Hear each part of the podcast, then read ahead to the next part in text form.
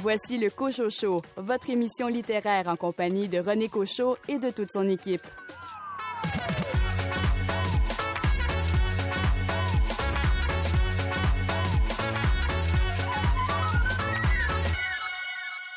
Ici René Cochot. Bienvenue à votre rendez-vous littéraire. Comme les fêtes approchent, toute l'équipe a décidé de vous concocter des capsules d'idées de livres à donner et à recevoir en cadeau. Également au programme cette semaine. Une entrevue avec Simon Boulris et Roger concernant leur livre Mémoire ma maison. Félicia Miali des éditions Hashtag parle de l'incursion de sa maison d'édition en Roumanie. David Bélanger présente le numéro 143 de la revue XYZ de la Nouvelle. Venise Landry, vous nous parlez d'un roman historique. Un souvenir, mille remords de Sergine Desjardins aux éditions Saint-Jean. Louis Gosselin, vous nous proposez un livre d'un auteur que vous aimez beaucoup. Je vous parle du dernier de Guillaume Musso, L'inconnu de la scène, chez Calman Levy. Et David Lessard-Gagnon, quel BD proposez-vous? Cette semaine, j'ai entre les mains Poisson à pattes. C'est un récit de Blanc, publié chez Pow Pow. Bonne émission.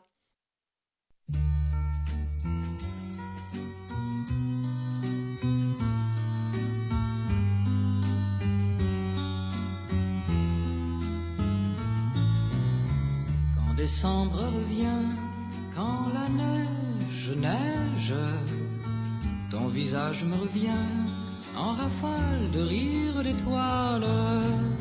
C'est nous deux à l'envers, quand mes rêves rêvent à ces Noëls rouges et verts, nos huit ans, nos amours d'hiver. Marie-Noël, Marie-Noël, petite fille, joujou fragile petit Noël de mes Noëls d'enfants. Quand décembre revient, quand résonne, sonne, minuit mon cœur se souvient des manèges de boules de neige, tes petits grands yeux verts et ta bouche rouge faisaient tourner à l'envers mon traîneau, mon soleil d'hiver. Marie-Noël, Marie-Noël, petite fille, joujou fragile, petit Noël de mes Noëls d'enfants. Plus décembre revient, plus la neige neige, sur mes Noëls rouges et verts, mes huit ans, mes amours d'hiver.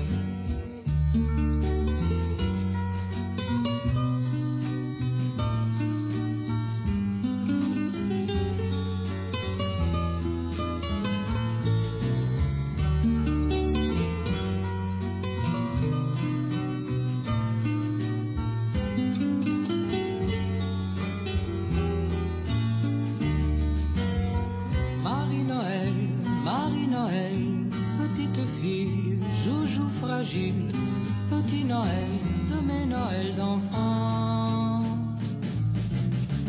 Plus décembre revient, plus la neige neige sur mes Noëls rouges et verts, mes huit ans, mes amours d'hiver.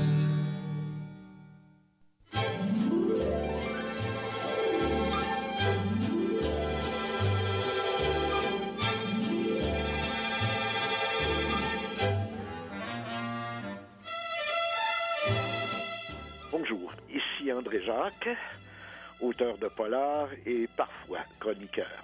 Le livre que je voudrais recevoir, peut-être pas pour Noël parce qu'il n'est pas encore imprimé, mais en cours de 2022, j'aimerais bien recevoir le tome 3 du livre Le roman policier en Amérique française de Norbert Spener. Mais je ne l'aurai pas à Noël. Il va seulement sortir probablement aux éditions à lire en 2022. Alors, Norbert Spener est sans doute le plus grand critique, le plus grand spécialiste du polar au Québec et du polar québécois aussi. Euh, c'est un des rares auteurs qui a écrit sur euh, le polar québécois les deux premiers tomes de ce, immense que sera le roman policier en Amérique française. Les deux premiers tomes, donc, publiés chez Alire. Le premier couvrait pratiquement, ben, pas pratiquement, mais de, l'apparition du, polar et du roman policier au 19e siècle euh, jusqu'à 1900. Le deuxième tome, qui est, et c'est un ouvrage à peu près de 7 à 800 pages, le deuxième tome, qui est aussi épais, couvre de l'an 2000 l'an 2010 seulement. Alors on voit que le, polar québécois a pris une ampleur, et le polar canadien-français, si vous voulez, a pris une ampleur considérable au cours de cette décennie. Et le tome 3 qui sortira, ben, couvrira sans doute de 2010 à 2020. Je l'attends avec énormément d'impatience et c'est vraiment une mine de renseignements sur euh, le polar québécois. Pour ceux qui pensent que ça n'existe pas le polar québécois, que c'est quelque chose de marginal, il y a vraiment là une source d'inspiration et une mine euh, d'informations absolument considérable. Alors je vous souhaite à tous de joyeuses fêtes, une bonne année 2022 et au plaisir de se retrouver.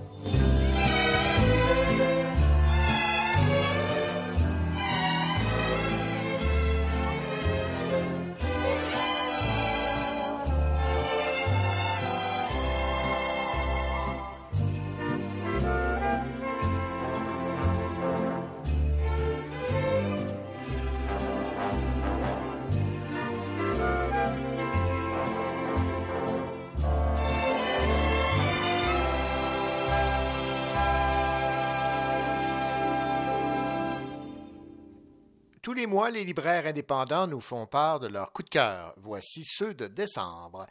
Philippe Fortin de la librairie Marie-Laura à Jonquière a craqué pour Morel de Maxime Raymond Bock, publié par le Cheval Doux. Roman social, roman historique, roman de mœurs, voire roman d'une certaine lutte de classe, les qualificatifs abondent pour ce livre d'une belle densité, une lecture où la dureté de la vie est heureusement tempérée par la douceur de ceux qui la vivent. Écoutons Geneviève Thibault des éditions Le Cheval Doux nous résumer ce roman. C'est un premier roman. C'est une belle fresque historique parce que Maxime Raymond Bock est un écrivain euh, québécois de l'histoire aussi s'intéresse énormément à euh, des pans de notre histoire qui n'ont pas été travaillés ou dites ou écrites dans la littérature. Euh, et Morel est le nom de son de son personnage principal, son patronyme Jean-Claude Morel. Jean-Claude Morel qui est un ouvrier qui a travaillé surtout à Montréal, sur tous les grands chantiers de la modernité de Montréal. Alors c'est vraiment quelqu'un, l'ouvrage se passe entre 1930 et 2018 et Jean-Claude Morel est un jeune adulte dans les environs des années 50 et 60 et là, il va tout faire parce qu'il vient d'un milieu populaire, il vient du Faubourg Amelas et il va travailler là euh, dans les grands chantiers du métro, de la place Ville-Marie, du pont Louis-Tunnel Louis-Hippolyte Lafontaine, euh, donc même l'échangeur Turcot. Alors c'est quelqu'un qui va vivre finalement tous les grands, grands, grands changements euh, urbanistiques et euh, civils de, euh, de la modernité à Montréal. Euh, ce qui est paradoxal, c'est que lui-même vient d'un quartier euh, qui n'existe plus maintenant, qui a été rasé, euh, qui est le faubourg Amlas. Alors, il va être exproprié, lui et sa famille vont être expropriés deux fois dans leur vie, justement à cause des chantiers auxquels, auxquels Jean-Claude Morel participe. C'est un portrait de famille, c'est une fresque généalogique, c'est un peu une histoire de d'expropriation et de réappropriation. Il y a tout un passé ouvrier euh, de la ville qui est oublié ou qui est disparu justement. Et euh, c'est vraiment ce que euh, Maxime Raymond s'en va chercher avec ce livre-là. Maxime s'est servi de toutes ses connaissances et de toutes ses recherches en histoire pour faire vivre, je dirais, une époque qu'on connaît pas beaucoup, une, une classe, euh, une classe populaire qu'on connaît pas beaucoup à travers euh, son rôle et euh, ses, ses, épreuves, ses joies, ses peines dans le Montréal de, de 1950 à 1900. 2018. Donc, Morel est un homme qui a été un peu dépossédé. Il y a eu plusieurs épreuves. Normalement, euh, un ouvrier de cette époque-là, c'était pas des gens qui étaient très protégés par les normes du travail ou euh, même sur les chantiers proprement dit. Alors, il a été blessé de multiples reprises. Il a un corps brisé. Il a eu cinq enfants. Il a eu deux conjointes dans sa vie, sa première femme, Lorraine, et sa deuxième, Monique. C'est un, un homme qui a pu connaître les joies de la famille, puis les joies de, de l'amour, les joies de l'amitié. C'est comme un, homme euh, de, de, peu de mots euh, qui se ramasse seul à cause de ces différentes épreuves-là dans, dans, sa vie qui vont briser sa famille.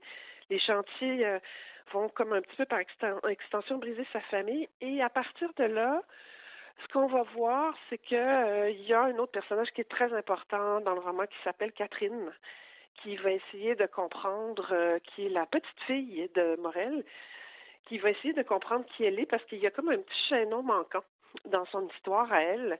Et ce chaînon-là manquant, c'est son grand-père disparu de sa vie parce que euh, son père, son propre père, a rompu avec son, père. Et elle, elle a besoin de savoir ce qui s'est passé ou de le voir en personne, ce, ce type-là, pour comprendre, euh, pour se connaître pour savoir d'où elle vient, pour comprendre pourquoi elle est comme ça, quel genre de relation elle a avec son propre père. Et donc, elle va partir à la rencontre de, son grand-père, Jean-Claude Morel. Et c'est un peu cette relation-là qui arrive dans le livre à l'image, je dirais, de euh, ce que le livre fait pour nous, pour le, lecteur. Premièrement, Maxime Raymond Bock, c'est quelqu'un qui a un style extraordinaire, chatoyant. Euh, le livre n'est pas chronologique, il est historique, il est bâti sur des flashs, des, des, euh, des flashs et des souvenirs et des phénomènes de mémoire pendant euh, toute cette période-là, là, 1940 à 2018. C'est bâti en fonction des souvenirs de Morel. Donc, on va toujours sauter par des grands fondus cinématographiques d'une époque à l'autre, puis on suit tout. Euh, c'est passionnant. Donc, c'est vraiment une histoire, une histoire de mémoire et une histoire d'amour aussi. C'est de se rappeler, euh, c'est de se rappeler comment, euh, d'où on vient, euh, qui étaient ces gens-là, ces grouillants de vie, puis ça permet de vraiment se, se ressouvenir ou de retrouver des choses qu'on avait peut-être perdues dans nos familles ou dans nos vies de ce Montréal disparu-là. Le coup de cœur de décembre du libraire Thomas Dupont-Brist de la librairie Gallimard à Montréal est Les soucis de Sophie de Alexandra Guimont et Pascaline Lefebvre aux éditions Les 400 coups. Porté par les illustrations rigolotes de Pascaline Lefebvre, ce tendre album ravira petits et grands. Pour sa part, Shannon Desbiens de la librairie Les Bouquinistes à Chicoutimi a eu un coup de cœur pour BDQ, Histoire de la bande dessinée au Québec de Michel Viau, publié par Station T. C'est une aventure passionnante dans l'histoire de la bande dessinée et par la bande de l'histoire québécoise depuis le début de l'impression des journaux. Une aventure passionnante, j'ai tellement hâte au second tome. Suzy Lévesque de la librairie Point de suspension à Chicoutimi a porté son choix sur Alice Guy, Catel et Boquet chez Casterman. C'est encore une fois une réussite avec Alice Guy, la collection Les clandestines de l'histoire de Catel et Boquet est selon moi un incontournable lorsqu'on parle d'ouvrages féministes. Et finalement, Chantal Fontaine de la librairie moderne à Saint-Jean-sur-Richelieu a craqué pour Bénéris ou La fois où j'ai failli mourir sur scène de Catherine Trudeau et Cyril Douaneau aux éditions de La Bagnole.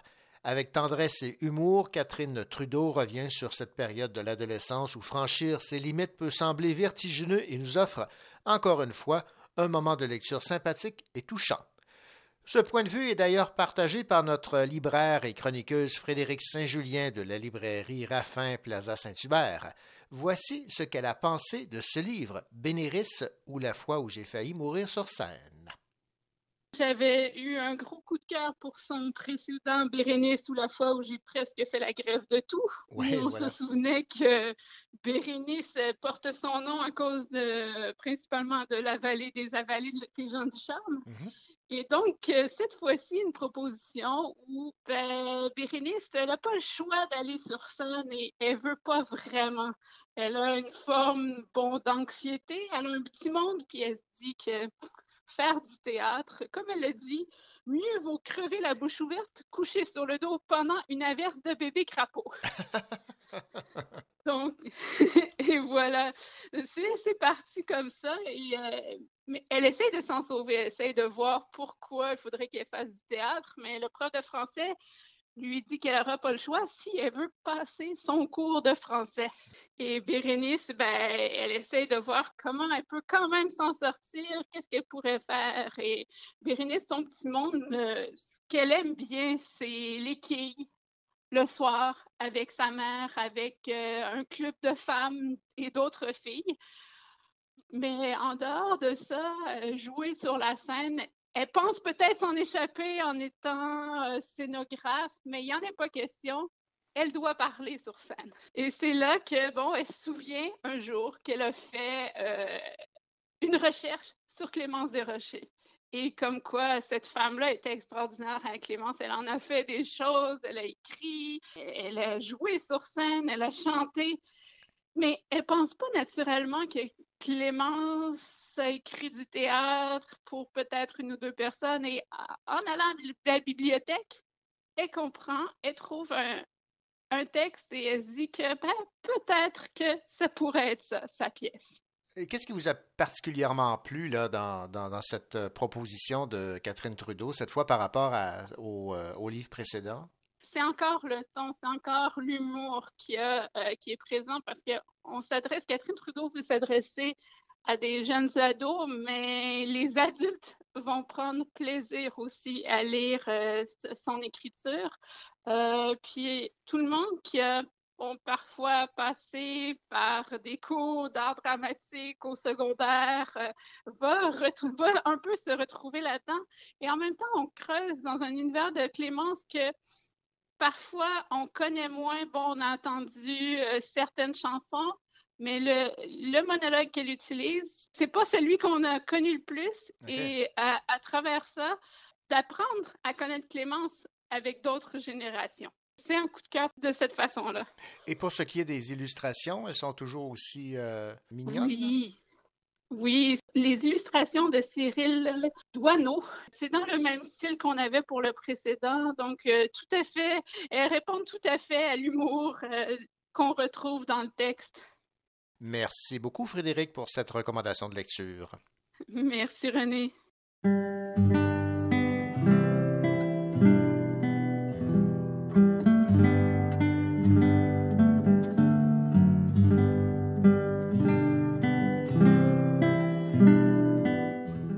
Bonjour, ici Billy Robinson. J'aimerais vraiment recevoir en cadeau le livre suivant, L'Atelier de Marc Séguin, publié chez Fides, parce que c'est un magnifique livre, c'est un livre inspirant, parce que j'aime l'art, parce que j'aime l'auteur, j'aime l'artiste et c'est inspirant. Alors, je le veux pour Noël, s'il vous plaît.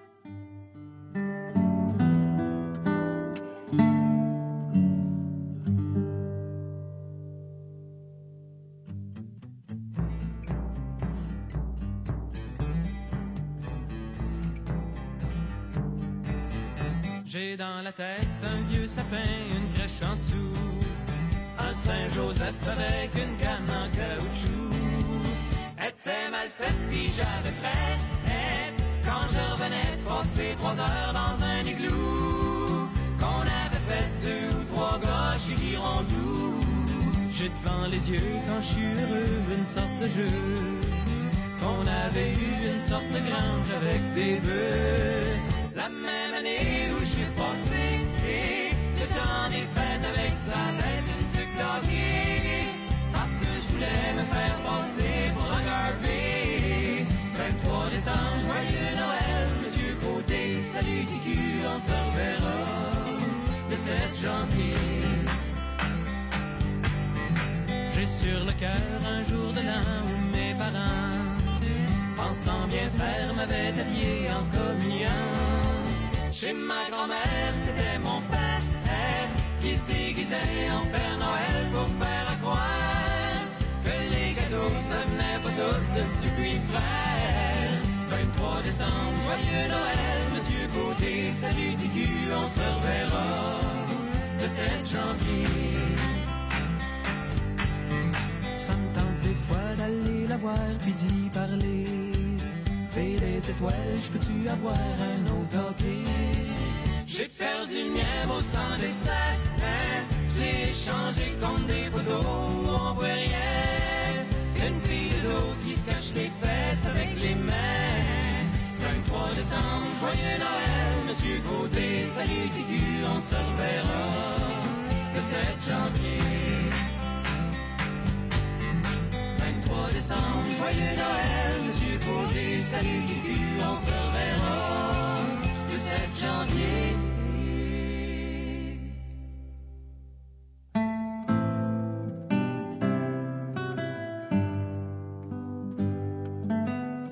Ici Karine Morin. Le livre que j'aimerais recevoir en cadeau euh, cette année, c'est le collectif Magané qui a été dirigé euh, par Vanessa Courville et publié cet automne chez Québec Amérique. J'aimerais recevoir cet ouvrage-là, entre autres euh, parce que le sujet me parle beaucoup ces temps-ci.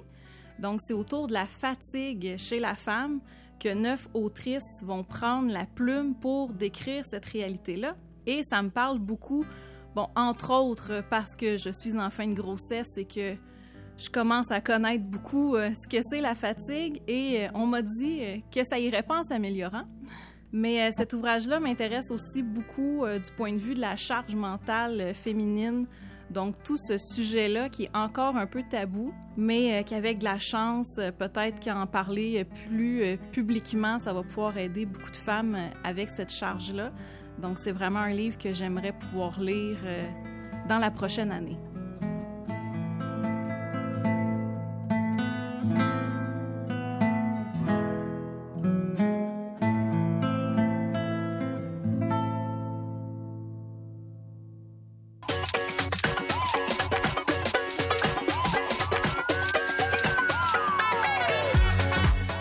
Besoin de lui faire un dessin pour qu'il vous parle de BD. David Lessard-Gagnon.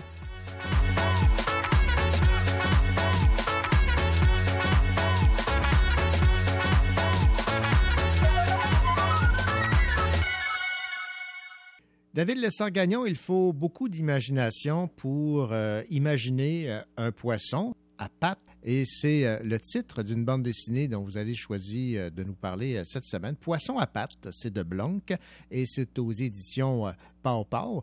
À moins que j'ai échappé une, une, ligne à quelque part, c'est une image pour parler des humains. Notre héros, on est au Moyen Âge. Bastien est un jeune homme qui est déchiré entre l'amour de son père, l'amour qu'il porte à son père et son père qui le protège, tout ça, et sa soif de connaissance c'est un féru de science. Il l'adore, il veut, quand il voit un phénomène, il veut le comprendre, puis il veut le comprendre de manière scientifique, Bastien. Mais euh, l'époque et l'endroit où il vit n'est pas tout à fait euh, sympathique à cette idée-là. On est plutôt euh, sous la chape de fer de la chrétienté. Hein. C'est le bon Dieu qui explique tout. Puis de chercher des explications, ben, c'est quelque chose comme de la sorcellerie. Il est déchiré donc entre sa soif de connaissance et son désir de protéger son père parce qu'il sait bien que ça pourrait se retourner contre son père. Pourquoi ça pourrait se retourner contre son père? Parce que sa mère, en fait, est une fervente euh, chrétienne, euh, complètement euh, boquée, complètement bouchée. Et elle, elle n'aime pas le jeune Bastien, peut-être parce que le jeune Bastien est un extraterrestre, en fait, qui a été recueilli par le dit père. Donc voilà, puis je pense que poisson à pattes, c'est que donné, lui, Bastien, il ne fait que se heurter à la stupidité humaine constamment. Hein? Il n'y a personne qui veut rien savoir. Au début, ça commence par un gars qui dit ils sont, en train de déraciner là, un champ. Puis là, Bastien dit Bon, ben, attache ça à la souche de l'arbre. Puis il y a quelqu'un qui dit Ben non, mais c'est pas un arbre, c'est un sapin. Fait que vous voyez le genre, là, de, le genre de stupidité. Mais lui, il en est, Bastien, il est plus capable.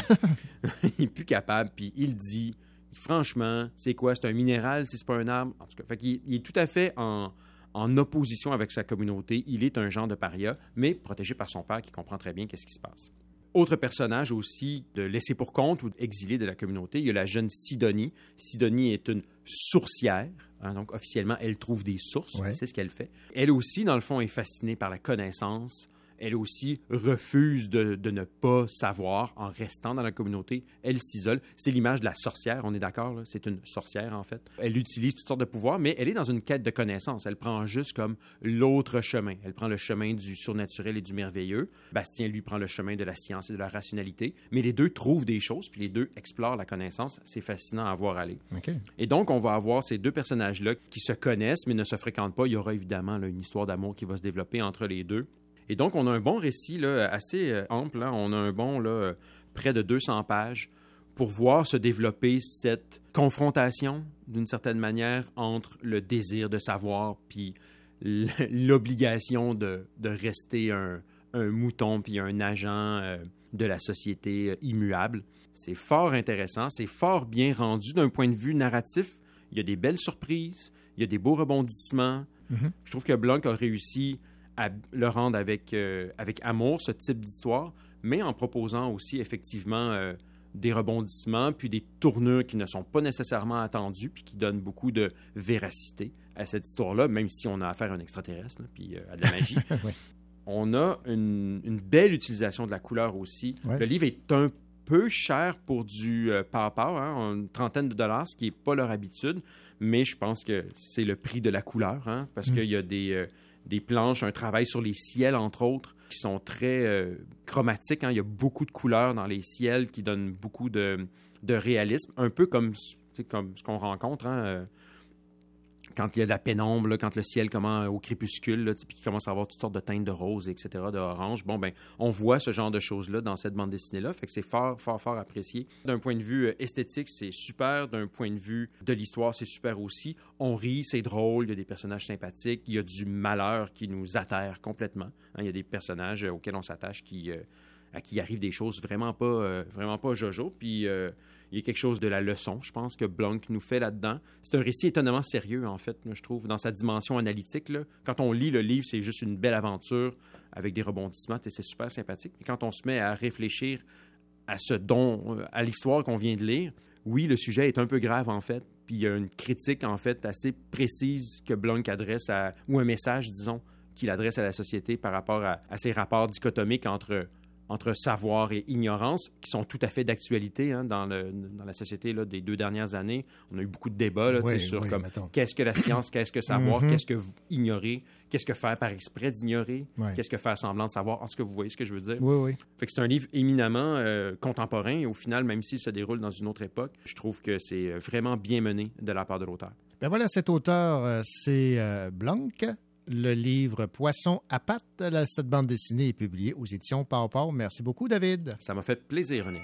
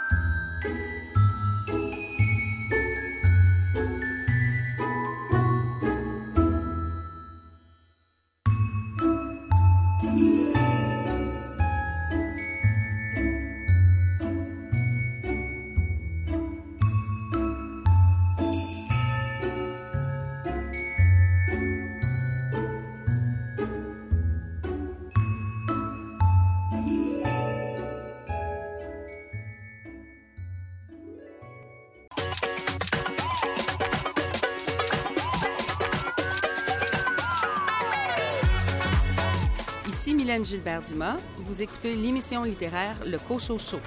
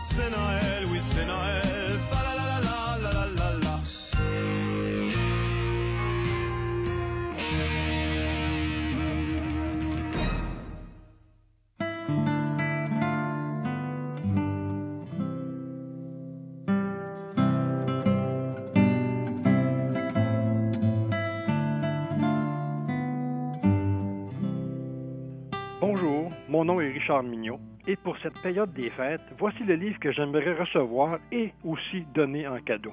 BDQ, Histoire de la bande dessinée au Québec de Michel Viau. Parce que je suis un amateur d'histoire et j'adore la bande dessinée et que je ne suis pas tout seul, parce que la bande dessinée, c'est pas juste une bande dessinée européenne, mais il y en a des très bonnes québécoises, et enfin parce que par la bande dessinée, elle peut à elle seule être le témoin de l'histoire du Québec. Donc je vous souhaite de joyeuses fêtes et je vous souhaite de recevoir en cadeau l'histoire de la bande dessinée au Québec. Joyeuses fêtes.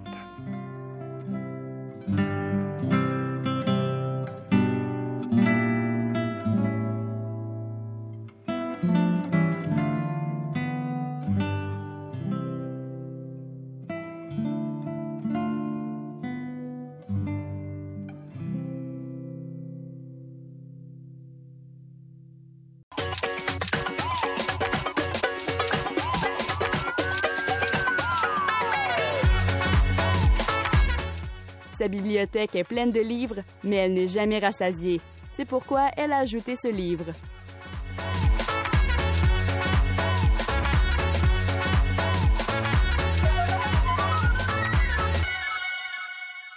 Venise Landry, bien le bonjour. Bonjour. Venise, vous vous êtes euh, lancé dans une euh, nouvelle expérience, c'est-à-dire que vous avez décidé de lire un roman d'une autrice euh, pour une première fois. C'est Sergine Desjardins. Dans une euh, collection chez euh, Guy Saint-Jean, le titre du roman de Sergine Desjardins, Un souvenir, mille remords. Et ce que vous me disiez, Venise, dans un premier temps, c'est que la maison d'édition Guy Saint-Jean offre des caractères légèrement plus gros que les autres maisons d'édition. Et ça, ça, vous plaît et ça plaît à bien des gens. Oui, ça m'a plu. euh, ça fait une lecture confortable. Ça, j'ai, j'ai aimé ça. Et moi, j'ai pas peur que le livre soit épais, là. Ça me fait pas peur. Et puis, il y a une autre chose, là, que j'ai trouvée euh, intéressante. Sur la couverture, c'est écrit auteur québécoise, euh, euh, comme une étampe, là. Puis, on ouvre la première page, puis on dit ce livre a été entièrement imaginé, créé et fabriqué au Québec. Puis ça, je trouve ça bien, ça accentue le côté en ce moment de la vague de je lis bleu et aussi on consomme local. Parce qu'on l'oublie un peu, mais la lecture, c'est aussi un matériel de consommation. Hein? Absolument. Ben, ça nourrit pas euh, euh, le, le corps, ça nourrit l'esprit Et l'âme. et l'âme.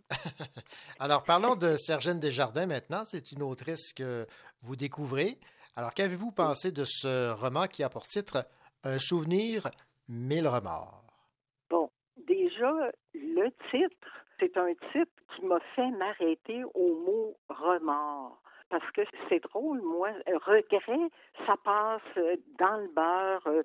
Tout le monde a des regrets dans sa vie. Mm-hmm. Est-ce que tout, tout le monde a des remords? Moi, je trouve ça fort, je trouve qu'il y a une connotation tragique dans mm-hmm. ça. C'était le bon livre pour en avoir, parce que elle a été très intelligente, la manière qu'elle a apporté euh, ses histoires, parce que je dis bien ses histoires, parce qu'il y en a deux. On a un livre pour le prix de deux. Premièrement, le mis vraiment le focus sur des femmes. C'est vraiment les personnages, ce sont des femmes. Trois, moi je dirais plutôt deux. Là. Il y en a une qui reste à Saint-Flavie. On est en temps de guerre dans le roman, on réalise que la vie de Sainte-Flavie en Gaspésie, elle était aussi troublée par la guerre. Et comme elle est euh, historienne dans l'âme, Sergine Desjardins, tous ses livres ont une connotation historique. Alors, elle, a fait ressortir des choses que rarement on entendait parler. Et l'autre héroïne, qui en est une vraie de vraie, là, c'est celle-là, elle habite euh, Paris, mais pas très longtemps, dans le fond, parce que c'est une juive et elle est zigane également, moitié juive, moitié zigane. Il faut être mal né dans ces années-là pour porter ces deux-là, euh, parce que c'est la guerre. Euh, euh, c'est les nazis, c'est l'Allemagne, ils sont à la chasse. On a entendu énormément parler des camps de concentration pour les Juifs, mais on en a moins entendu parler pour les Diganes. En tout cas, moi, c'était la première fois. Puis c'est vraiment bien documenté. Puis le, chiffre est énorme. C'est vraiment, on parle, peut-être qu'il n'y a pas encore unanimité, mais presque, là, d'appeler ça un génocide. On va jusque-là tellement que le chiffre est élevé. Alors, Kalinda, elle est avec sa famille, ses petites sœurs et sa maman. Dès le départ, ben, le père dit pour vous en sauver, il faut qu'on se sépare. Les femmes sont dirigées euh, vers le camp de concentration. Et là, quand je dis que le roman est présenté d'une manière intelligente, c'est que c'est pas facile on sait tous que quand on touche aux horreurs d'un camp de concentration, on est horrifié, puis à un moment donné, le cœur, il n'en peut plus. Ce qui arrive, c'est qu'il y a une alternance des chapitres.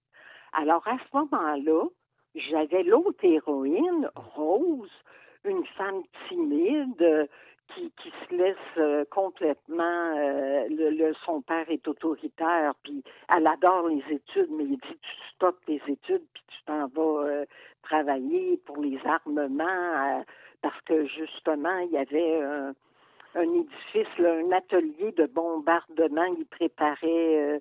Ça, et, exactement où elle habite à Sainte-Flavie. Fait qu'il l'a obligé d'aller travailler là, de laisser ses études et tout ça.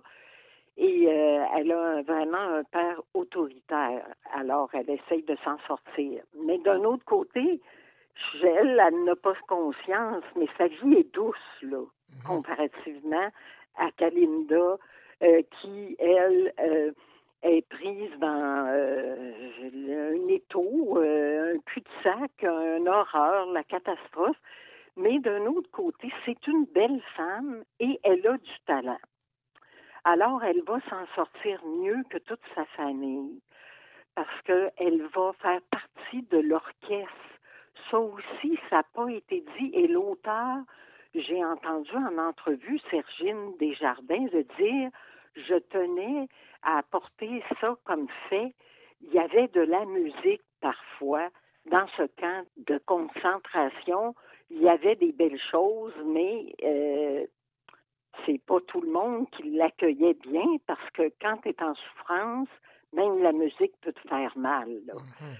Elle, elle était quelque temps chanteuse, mais elle avait un homme qui la trouvait de son goût, un SS, qui appelle, et, puis il semblait avoir un, cœur, un petit cœur, mais un cœur. Et lui, il, il est tombé en amour. C'était pas juste une question de sexualité puis de désir, il est tombé en amour de cette femme-là et pour lui rendre service, je dis bien pour lui rendre service, il l'a euh, inscrite dans un bloc, le bloc 24, c'était le bloc des prostituées. Ça existait. C'était un service qui offrait aux soldats. Et il y a eu beaucoup de, de, fausses rumeurs que, comme quoi que ces femmes-là, c'était un choix qu'elles faisaient parce qu'elles étaient mieux traitées. C'est-à-dire qu'elles mangeaient mieux, elles ne pouvaient pas être faméliques. Il fallait qu'elles aient un certain standard, là, quand même, euh, le moindrement. Alors, ce qui fait que euh, Kalinda, d'ailleurs, quand la, guerre euh, s'est terminée, elle était presque gênée d'être une femme euh, en forme, on dit relativement en forme, comparativement à certaines autres qui ne tenaient presque pas debout, puis qui s'écrasaient, puis qui perdaient connaissance. Elle, elle était en, en forme grâce au fait que pendant euh, quelques années, elle était euh, dans ce bloc-là. Ce qui l'a beaucoup aider à s'en sortir, mais elle a toute perdu euh, sa parenté. C'est sûr que c'est dur, mais il y a des belles choses. Elle a voulu montrer aussi la solidarité des femmes. Euh, et puis, il y, il y en a plusieurs exemples. Alors, j'ai pas trop, je me suis pas trop sentie étouffée parce que j'en ai lu des romans sur euh, les camps de concentration puis les nazis, mais ça n'avait jamais été mis sous le mode féminin. Mhm. Et là, c'est le cas. Et ça donne une autre couleur et ça m'a fait beaucoup aimer le roman parce que, en plus, j'ai appris des choses. Mais l'auteur ne voulait pas passer ça sous silence. Ben voilà, ben c'était donc c'est effectivement un livre qui euh, nous en apprend beaucoup sur euh, des pans de l'histoire qui sont euh, bien hélas ignorés, mais grâce à Sergine Desjardins et un souvenir mille remords, on en apprend. Et ben, la plume de Sergine vous a visiblement plu, Venise. Ça coule de source. Sais, quand on pense même pas à rien, tout coule de source c'est que le style est parfait. Là. C'est sûr, c'est un, c'est un style qui se prend pas au sérieux, puis qui essaye pas de mettre euh, des mots à 100 000 pièces à tous les coins de page. Là. il y a une grande simplicité euh, dans la forme parce que le propos est tellement fort. Hum, Alors, c'était pas nécessaire de mettre tant de force dans la forme, à mon avis. Ben, merci beaucoup, Venise Landry, de nous avoir parlé de ce roman de Sergine Desjardins. Un souvenir mille remords, publié chez Guy Saint-Jean, éditeur. Oui, puis il est, accessible en ce moment. Ça fait pas très longtemps qu'il est sorti. Fait qu'il est accessible à tous ceux qui ont, à qui j'ai donné le goût de le, lire. Je l'espère, en tout cas. On les espère nombreux et nombreuses. Merci beaucoup, Venise. Merci, René.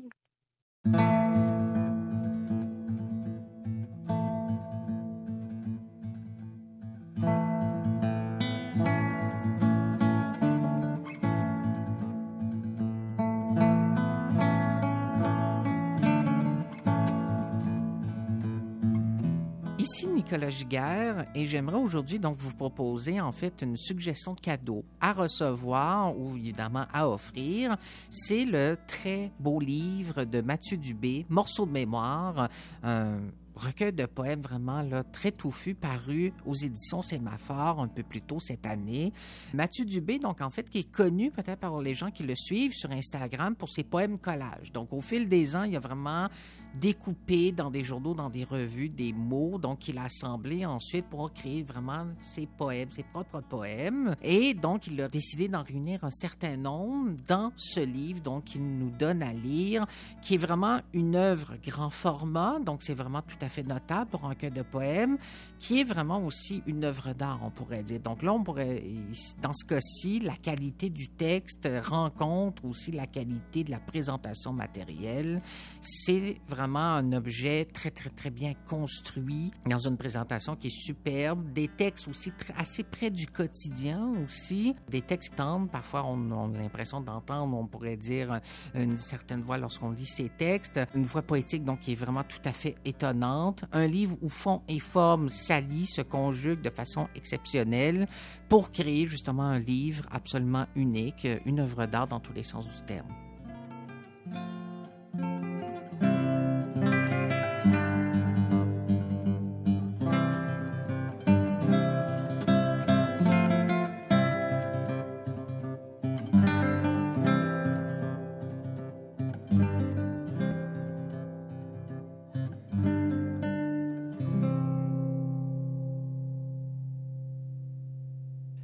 Cette année, les éditions Hashtag ont conclu une entente avec les éditions Vremea de Bucuresti pour la création d'une collection Hashtag en Roumanie. Son but est de promouvoir en Europe de l'Est les livres publiés au Québec et qui reflètent la réalité québécoise, canadienne et nord-américaine. Et qu'il s'agisse d'auteurs et d'autrices provenant de la diversité ou tout simplement des auteurs et autrices appartenant à la grande communauté littéraire québécoise, les livres traduits seront une fenêtre à travers laquelle les lecteurs d'ailleurs pourront jeter un clin d'œil sur les défis de la société. Pour les deux premières années, les deux maisons d'édition ont choisi de publier huit titres parus chez Hashtag, tout particulièrement des romans. Cet automne, deux titres ont déjà été publiés Phénomène naturel de Vincent Forcier et Dina de Félicia Miali. Les éditions Hashtag espèrent un jour étendre ce projet à d'autres maisons d'édition dans d'autres pays, tels que l'Ukraine et la Serbie, avec qui des discussions ont déjà été entamées. J'ai eu l'occasion de discuter avec la directrice littéraire des éditions Hashtag, Félicia Miali. Voici ce qu'elle avait à nous dire sur cette incursion en Roumanie. Euh, au printemps 2021, on a publié euh, une grande maison d'édition de Roumanie, Editura Vremea, que ça veut dire le temps. Euh, on est dans le temps, même si c'est une, maison d'édition qui existe depuis 30 ans, mais elle est toujours actuelle. elle publie des titres très d'actualité. Ils ont publié mon livre Une deuxième chance pour Adam dans ma traduction, mais à cause de la COVID, des conditions de, déplacement, on a, on a remis à plus tard le lancement et vraiment la Alors cet été, parce que bon, j'étais vaccinée, puis les conditions de, voyage sont relâchées un petit peu, je suis allée pour faire le lancement, mais aussi pour discuter euh, avec euh, la maison d'édition Vremea euh, les conditions d'un contrat de coédition. Parce que le but de hashtag dès sa naissance a été en fait de faire sortir la littérature québécoise à l'extérieur, montrer visage, les visages cachés de la société québécoise à l'extérieur. Et aussi dans des parties, dans des coins du monde où on connaît peu ou pas du tout le Canada, le Québec, euh, l'Amérique du Nord, c'est surtout les clichés hollywoodiennes. Or, nous, notre société est beaucoup plus complexe, plus diverse, plus riche. Et donc, on a toujours voulu aller exporter, si vous voulez, dans un terme commercial, exporter nos titres. Et c'est sûr que ça va être surtout les romans. La poésie, les essais sont un peu plus difficiles à, vendre, à traduire, à, intéresser un public qui n'est pas, euh, pas québécois ou canadien. Avec la maison d'édition Vraiment, on a conclu une attente pour deux ans, pendant lesquels on va publier quatre titres par année, deux le printemps, deux à l'automne, des auteurs hashtag et des autrices hashtag euh, qui, bon, ont connu ou pas un certain succès. Euh, moi, je pense que l'industrie du livre souffre de cette végétariat quand on veut traduire ou exporter seulement des titres primés, des titres qui se vendent bien. Parfois, les perles rares sont les titres qui ne sont pas bien vendus, qui ne sont pas primés. et notre but aussi est d'un jour d'exporter pas seulement les titres hashtag, mais les beaux titres qu'on aime chez les autres éditeurs et qui, encore une fois, ne, sont pas, ne font pas la une des journaux, ne sont pas toujours les invités des grandes émissions radio ou TV. Et euh, dans notre cas, par exemple, cet automne, chez Hashtag, donc c'est une collection Hashtag à Bucarest, on va publier trois titres.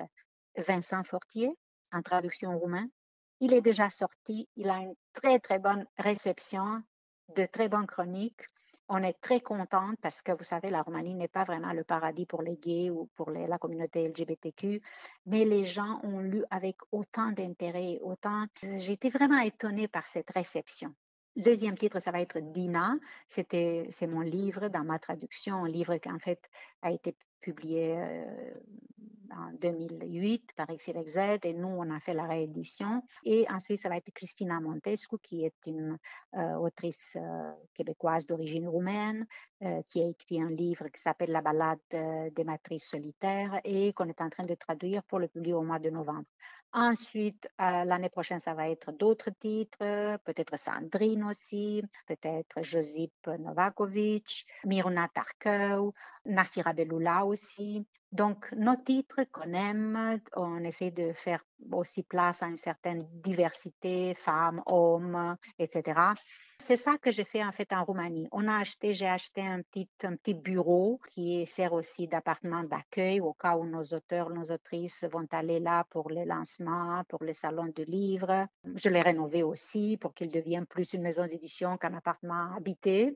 Et euh, c'est ça, on a, on a conclu, on a travaillé, on a vérifié toutes sortes de formules. Euh, la publicité, j'ai dû contacter beaucoup de journaux, voir exactement les termes de la publicité. Il faut faire beaucoup de publicité payante pour faire connaître notre collection, notre, nos titres, nos auteurs, nos autrices. Donc, beaucoup de travail, mais ça s'est passé dans une atmosphère. J'ai beaucoup aimé. Ça faisait très longtemps que je ne suis pas retournée dans mon pays d'origine. Je pense que depuis que je suis ici, dès 2000, c'est juste trois ou quatre fois que je suis allée. Euh, et, là, après dix ans, je pense, euh, je retrouvais un pays euh, transformé, une génération très ouverte. Tout, a changé, mais c'est normal. et c'est ce qui peut expliquer cette, cette ouverture à distribuer des livres qui sont euh, édités ici au Québec, non? Oui, exactement. Parce que comme ici, les médias ben, traditionnels, les journaux ne sont plus autant, non plus autant d'influence. Ce sont les, la jeune génération, c'est les blogueurs, l'influenceur, l'Instagram. Ça veut dire tout peut écrire. Ça, c'est du bon côté, de mauvais côté, parce que parfois, OK, tu donnes la liberté à des jeunes ou à des gens de, dire n'importe quoi, mais parfois, il y a de belles surprises. Ça veut dire que ce sont des jeunes qui sont sortis, qui, voyagent beaucoup en Europe. Euh, la plupart font des études à l'extérieur. Maintenant, depuis que la Roumanie est dans, fait partie de l'Union européenne, les, les jeunes euh, le, peuple voyage beaucoup, ils sont en contact, euh, avec la littérature étrangère. Et en Roumanie, malheureusement, les plus grosses ventes, ce sont les traductions, les auteurs étrangers. Euh, j'ai fait un peu la promotion, un peu le, lobby pour qu'ils achètent, pour qu'ils fassent comme nous on fait le 12 août, le j'achète québécois, pourquoi pas j'achète roumain. Pensez-y, chaque fois que vous allez dans une librairie, sacrifiez un titre étranger pour un titre d'un auteur ou d'une autrice euh, ben, autochtone, dans le sens euh, roumain. Euh, donc, il n'y a pas de telles initiatives, mais c'est ça, cette, cette, tradition de, de, beaucoup de traductions, ça vient du communisme. lorsque les traductions, les livres, c'était la seule manière d'être en contact avec, avec l'extérieur du pays. On ne pouvait pas voyager, alors on lisait. Sauf que maintenant, on a changé. Il y a une telle littérature roumaine si riche, si intéressante, si forte. Pourquoi pas encourager la littérature locale? Donc, euh, peut-être, hein, peut-être on va, nous, avec euh, notre politique, notre expérience, euh, notre idée de comment faire les choses, peut-être on pourrait faire une petite différence. On rêve à ça. Ben, c'est pas interdit de rêver, au contraire. Donc, une belle aventure qui euh, va se, poursuivre en Roumanie. Merci beaucoup, Félicia Miali, pour euh, tout ce travail que vous faites là, pour faire connaître des, auteurs qui sont souvent, hélas, dans, l'ombre. Et maintenant, ben, ils vont pouvoir se faire même connaître dans votre pays d'origine. Merci beaucoup. Merci à vous. Au revoir.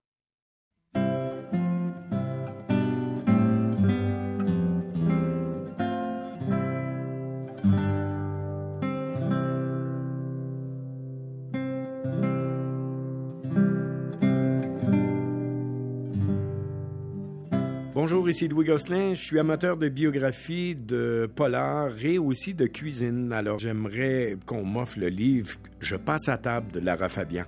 J'aime cet artiste, connais sa passion pour la cuisine. J'ai bien hâte de lire ses souvenirs et ses confidences. Puis je vais sûrement me lancer dans des expériences culinaires. Avec Lara Fabian qui chante pendant que je cuisine, je pense qu'on va passer de très beaux moments. Merci à celui ou celle qui va m'offrir Je passe à table.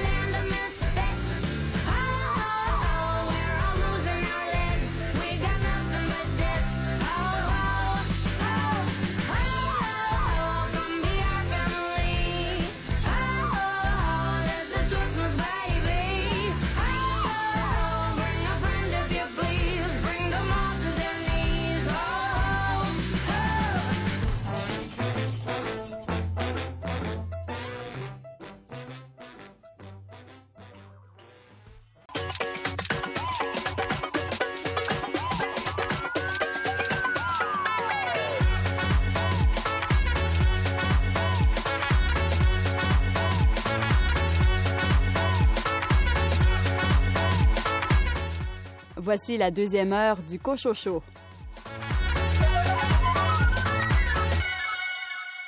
Au sommaire de cette deuxième partie d'émission, d'autres capsules des fêtes des membres de l'équipe du Cochocho. Une entrevue avec Simon Boulris et Roger concernant leur livre Mémoire ma maison. Louis Gosselin, vous nous proposez un roman d'un auteur que vous aimez beaucoup. Je vous parle du dernier de Guillaume Musso, L'inconnu de la Seine, chez Calman Levy et David Bélanger présente le numéro 143 de la revue XYZ de la Nouvelle.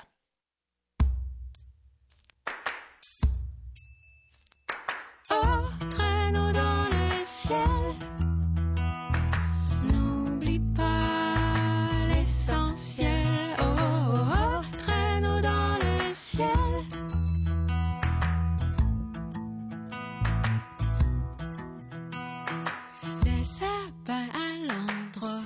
sur des sapins à l'envers.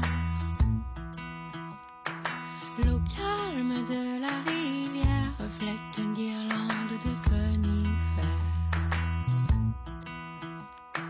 Ton grand cœur se resserre sous des airs méchants. Je me change en pierre et en guirlande de sentiers.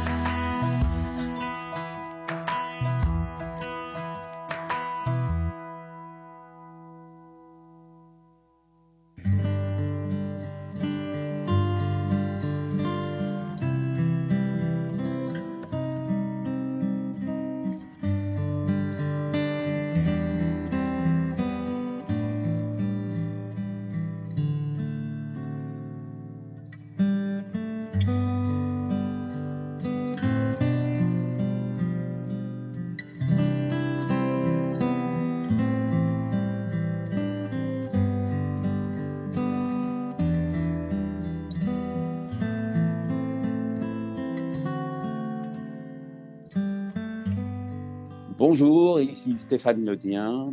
Le cadeau que je recommande que j'aimerais me voir offrir, ce serait le nouveau livre de Don Winslow. On ne présente plus Don Winslow, euh, grand auteur, euh, sans doute un, un des plus grands auteurs de romans noirs euh, en activité.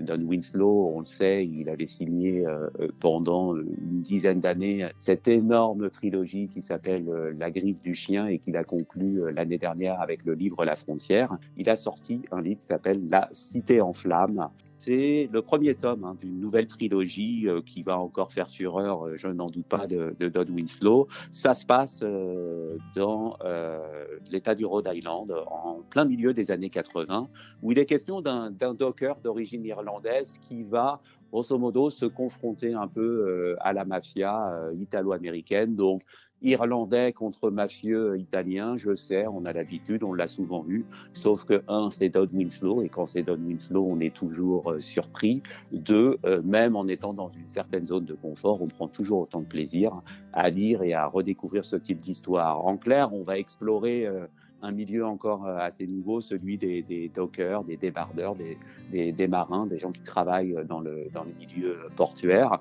En ce moment, d'ailleurs, ça tombe bien, il paraît qu'il y a une pénurie de main-d'œuvre dans les ports. Donc, à défaut de trouver des employés, euh, les patrons pourront toujours lire le roman pour se divertir. Et euh, donc, ça va être sans doute encore un enchaînement de, de sensations fortes.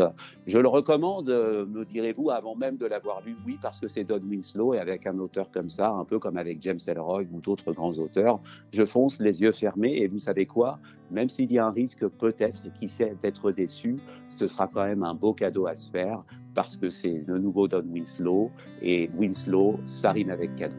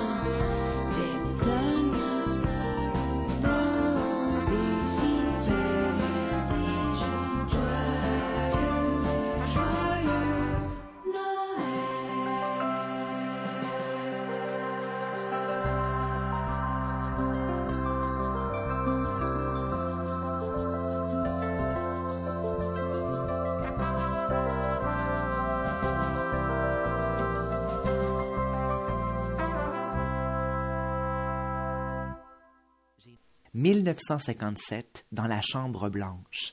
J'ai neuf ans et grand-maman Augustine se meurt. Bouche ouverte, respiration en escalier, je monte les marches vers son souffle. Une trame sonore de paroles en latin, odeur d'acétone et de cierge, j'embrasse sa joue agonie une dernière fois.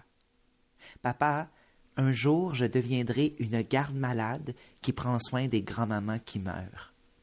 1969, dans les chambres blanches, je suis une veilleuse qui accompagne dans la mort.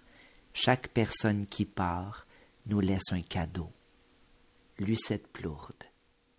Celui que vous venez d'entendre, vous l'avez peut-être reconnu, c'est le sympathique et prolifique auteur Simon Boulris.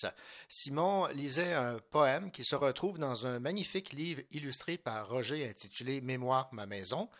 Mémoire ma maison est le titre d'un nouveau livre publié aux éditions de La Bagnole. Les éditions de La Bagnole avaient auparavant publié Bagages, Mingan, Haïti et Hochelaga. Dans ce cinquième recueil qui allie portrait et poésie, le duo Simon Boulris et Roger a réussi le tour de force de complètement renouveler le concept de la série initialement écrite par des enfants. Cette fois, ce sont des personnes âgées qui écrivent les poèmes, parce qu'on oublie trop souvent que ceux qui vivent en résidence ou en CHSLD ont déjà été des enfants et que, même en perte d'autonomie, ils en ont toujours le cœur. Lors d'ateliers d'écriture dans les résidences, plus d'un an avant la pandémie, Simon Boulris a su recueillir avec fébrilité et émerveillement les souvenirs d'enfance de ses élèves et nous avons Simon Boulris en ligne. Bonjour Simon. Bonjour René. Simon, je me disais que ça n'avait pas de bon sens. J'anime une émission littéraire de deux heures de façon hebdomadaire et jamais je n'avais eu l'occasion de discuter avec vous. Alors il y a toujours une première. Eh je suis bien content de vous avoir. Brisons la glace enfin aujourd'hui. voilà, brisons la glace. Alors parlez-moi de cet exercice auquel vous avez participé. dans quelles circonstances on vous a approché? Et j'imagine, vous connaissant, que vous avez dit oui avec enthousiasme. En fait, je donne souvent des ateliers dans les écoles, euh, les écoles primaires et secondaires, et mon, mon atelier s'orchestre autour de la mémoire sensorielle. Donc, je réinvite euh, les poètes, les jeunes poètes généralement, à revisiter euh, des moments enfouis ou peut-être pas nécessairement enfouis, juste des, des, des moments qui, qui sont qui, qui, appartiennent au passé, à partir des odeurs, à partir des sons essentiellement. Et j'en fais depuis plusieurs années. Et il n'y a pas très longtemps, il y a peut-être trois ans, j'ai reçu une invitation pour aller dans une résidence pour personnes âgées. Et je trouvais l'idée vraiment très belle. Et j'étais très, très, euh, très emballée à l'idée de, de, créer cet atelier-là avec des personnes plus âgées. Et j'étais avec Roger euh, pour célébrer la, la vitalité qu'avait le livre euh, Bagage qu'on avait fait ensemble. Le livre allait super bien. On était très heureux de ça. Et il me dit autour de la table, je pense que j'ai fait le tour après Haïti, après Mingan, après Hochelaga et après Bagage. Je pense que j'ai fait le tour. Je lui ai dit, ben écoute, moi, la semaine prochaine, je rencontre des personnes âgées dans une résidence. J'aurais aimé ça que, en faire un livre, peut-être. En tout cas, être ouvert à cette idée-là. Veux-tu m'accompagner puis venir assister pour voir s'il y a du matériel intéressant? Il l'a fait, il m'a accompagné et rapidement, il a compris qu'il y avait un potentiel incroyable en partant du fait que moi, je constate toujours que notre enfance nous habite toute notre vie l'enfance, elle est toujours euh, à fleur de peau, peu importe l'âge qu'on a. J'aime toujours dire qu'on habite notre mémoire. Et, donc, j'ai simplement euh, donné des clés pour réactiver, pour réouvrir cette mémoire-là à des anciens enfants. C'est comme ça qu'on les a nommés sur, euh, pour le livre. Donc, c'est des poèmes d'anciens enfants. et ben voilà, je pense que Roger a été charmé par le contenu des poèmes et donc il a photographié les poètes, il les a illustrés. Il est revenu beaucoup nous voir travailler d'atelier en atelier et il a vu les poèmes fleurir. Et euh, ça a donné, je pense, un livre très, très touchant. Peut-être d'autant plus, actuellement, j'ai l'impression que c'est un livre qui tombe à point après la, pandémie qu'on vit encore, mais les premiers mois, rappelons-nous à quel point que les personnes âgées étaient atrocement confinées. Euh, on les a oubliés, on les a, on les a euh, ils se sont tus complètement. Donc, je trouvais ça très heureux qu'on leur donne la parole enfin. Bon, est-ce que vous avez vu une différence entre les poèmes écrits par des enfants et les poèmes écrits par ces, ces enfants qui le sont demeurés, on va dire ça ainsi? Quelle belle question. Euh, je dirais qu'il y a peu de différence. Évidemment, euh, chaque poème est unique naturellement, mais j'ai l'impression que l'enfance est souvent universelle.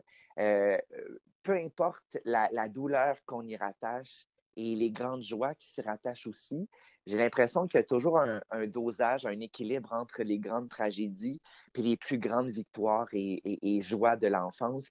Donc, j'ai l'impression que c'est assez, c'est assez commun euh, j'avais fait d'ailleurs ce, parallèle-là avec les, nouveaux arrivants. Euh, bagages, c'était des, gens qui venaient de partout dans le monde, qui ne maîtrisaient pas euh, très bien le français au départ. C'était souvent leur troisième langue. Et, je trouvais que leurs poèmes avaient une force équivalente à des, des, Québécois qui maîtrisaient bien le français. et je trouve pareillement que, donc, réinvestir réinvestiguer son enfance, ça n'a pas de, ça pas de langue, ça n'a pas de pays, ça n'a pas de, et ça n'a pas d'âge. Euh, je pense qu'on a, on a toujours la possibilité de réactiver cette enfance-là. Par contre, je considère que euh, le vocabulaire utilisé par les personnes âgées, euh, parfois il était nouveau pour moi parce que le vocabulaire parfois se, se perd ou s'étiole. Donc, il y a un, des certains mots que j'avais euh, que je ne connaissais pas, euh, qui appartenaient à leur enfance à eux. Et ça, j'ai trouvé ça très précieux de le conserver puis de le préserver. Bon, quel rôle avez-vous joué là? Vous n'avez pas écrit à leur place là Vous les avez guidés, dirigés? Comment ça s'est présenté? Alors, j'animais d'abord l'atelier, euh, on, faisait des chants lexicaux, des chants lexicaux ensemble. Puis ensuite, euh, je les aidais quand ils étaient un peu euh, perdus parce que la plupart parmi eux n'avaient jamais écrit. Je dirais que le, trois quarts n'avaient pas écrit de poésie ou de création. On avait seulement écrit à l'école sans plus. Donc, j'ai un peu aidé pour les pannes d'inspiration, pour trouver, moi j'aime toujours dire, trouver le bon fil sur lequel tirer pour que jaillisse le souvenir. Mm-hmm. Donc, je les ai pistés d'abord. Puis ensuite, ben, je les ai souvent euh, euh, réorientés dans l'écriture. Euh, j'ai essayé de dépouiller souvent dans, en poésie. Dans les premiers jets, il y a beaucoup de mots et certains sont inutiles. Donc, j'ai fait un travail d'élaguer, élaguer le plus possible pour arriver au cœur d'un vers, un vers qui n'a pas besoin de cinq mots. S'il y en a un, on prend le plus puissant parce que c'est un, art de l'économie. Mmh. C'est un, art de la brièveté. Donc, ensemble, j'ai joué dans leur euh, champ lexical et ensemble, on choisissait euh, les images les plus percutantes, les plus fortes. Donc, je les ai un peu, euh, je les ai soutenus et je les ai accompagnés un peu comme pourrait le faire un, directeur littéraire ou, même un côté professoral un peu. J'étais comme un enseignant pour eux. En tout cas, ils s'adressaient à moi comme un professeur. Vraiment, je sentais ça.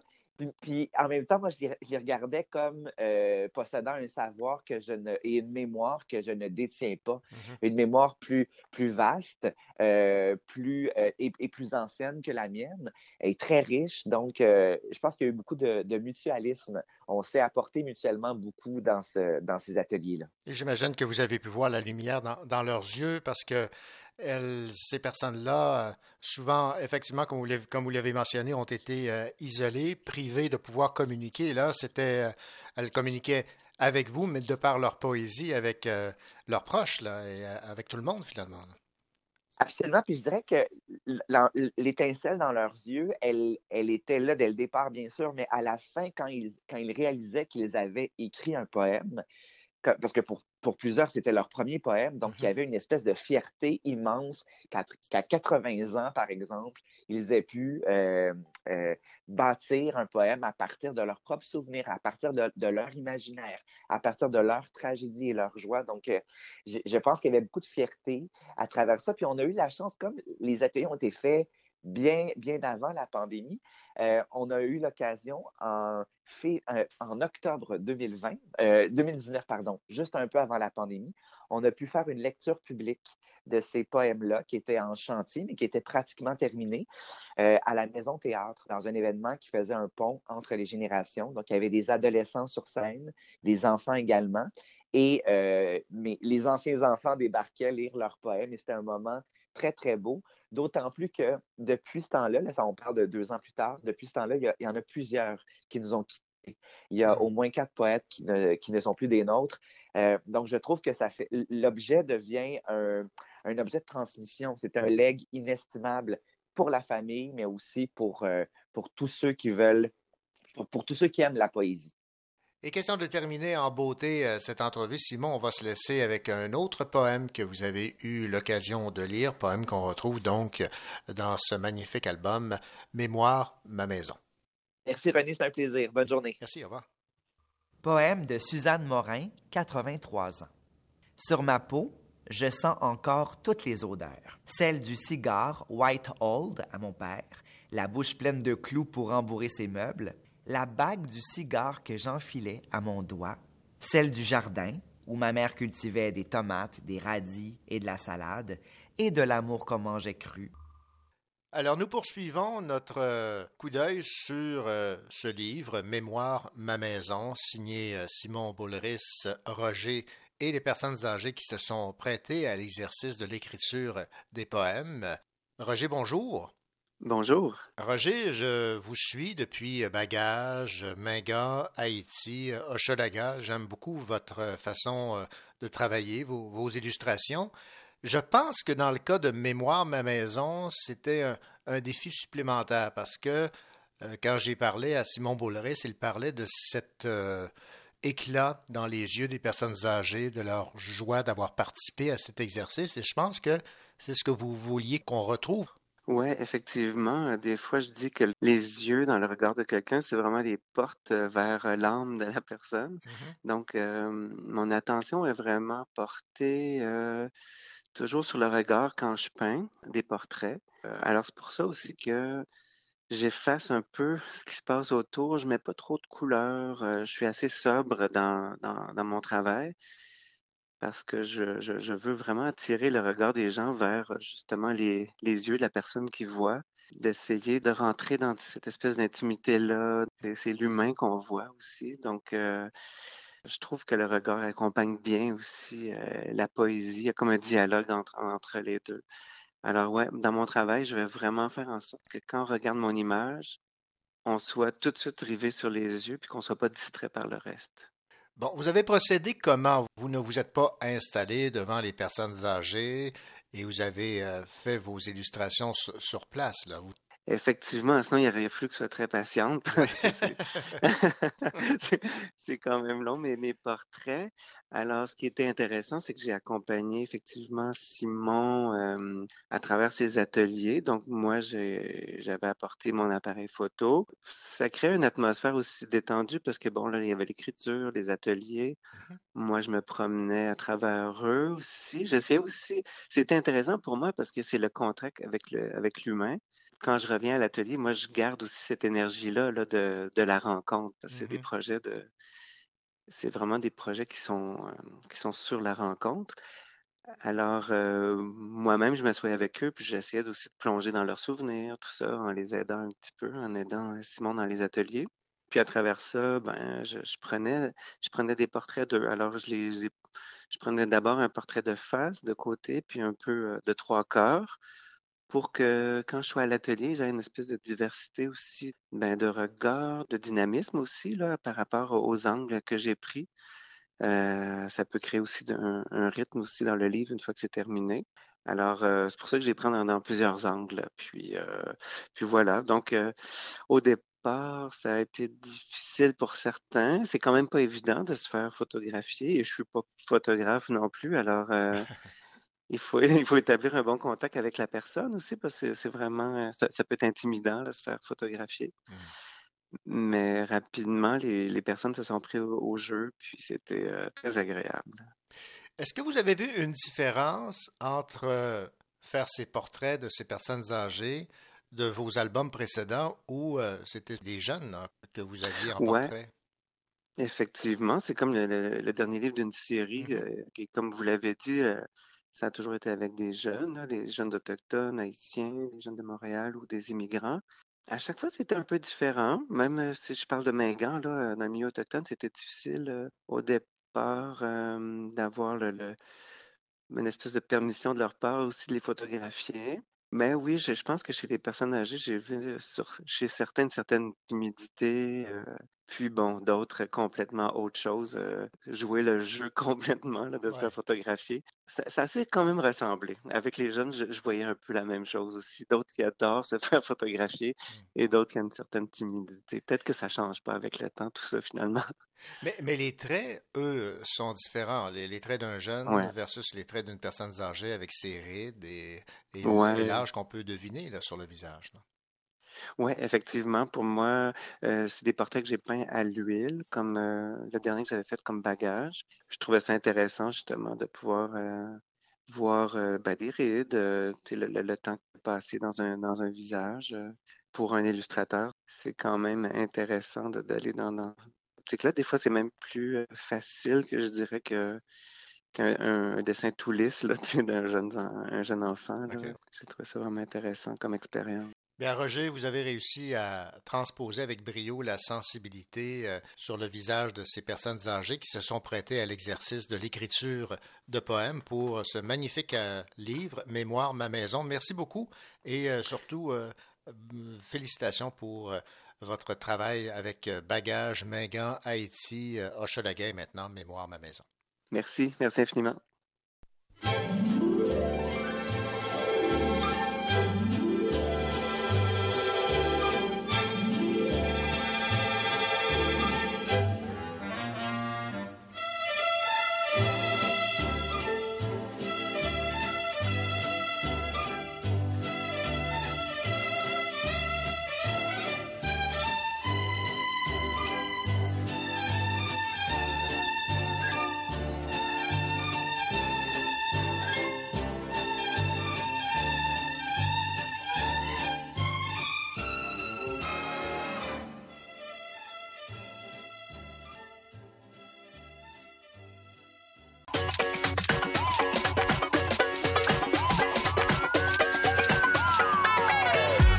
Sylvain Descours aime partager sa passion pour la littérature. Normal, il est le propriétaire de la librairie Appalache au centre-ville de Sherbrooke.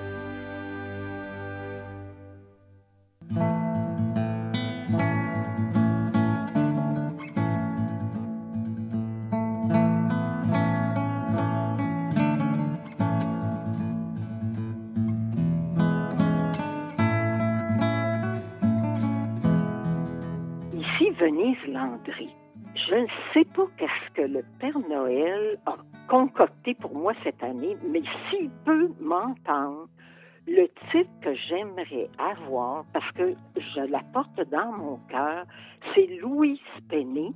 Elle en est à sa dixième enquête de Armand Gamache. Et là, c'est la folie des foules. Et la folie des foules se passerait entre Noël et le jour de l'an. Alors, je me suis dit, il me faut cette lecture-là entre Noël et le jour de l'an.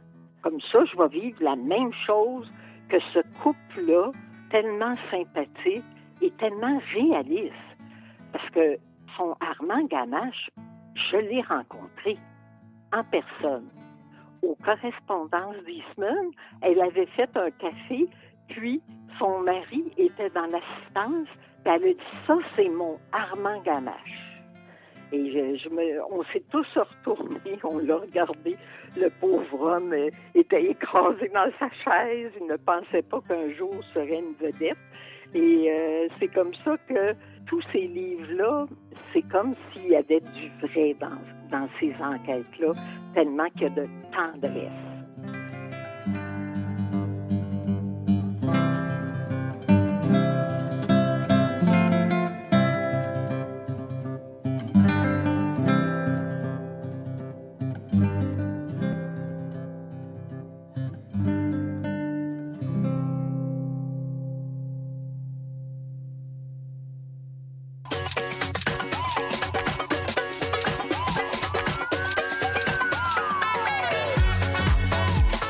Il n'a pas peur de prendre quelques livres pour les lire, évidemment. Louis Gosselin.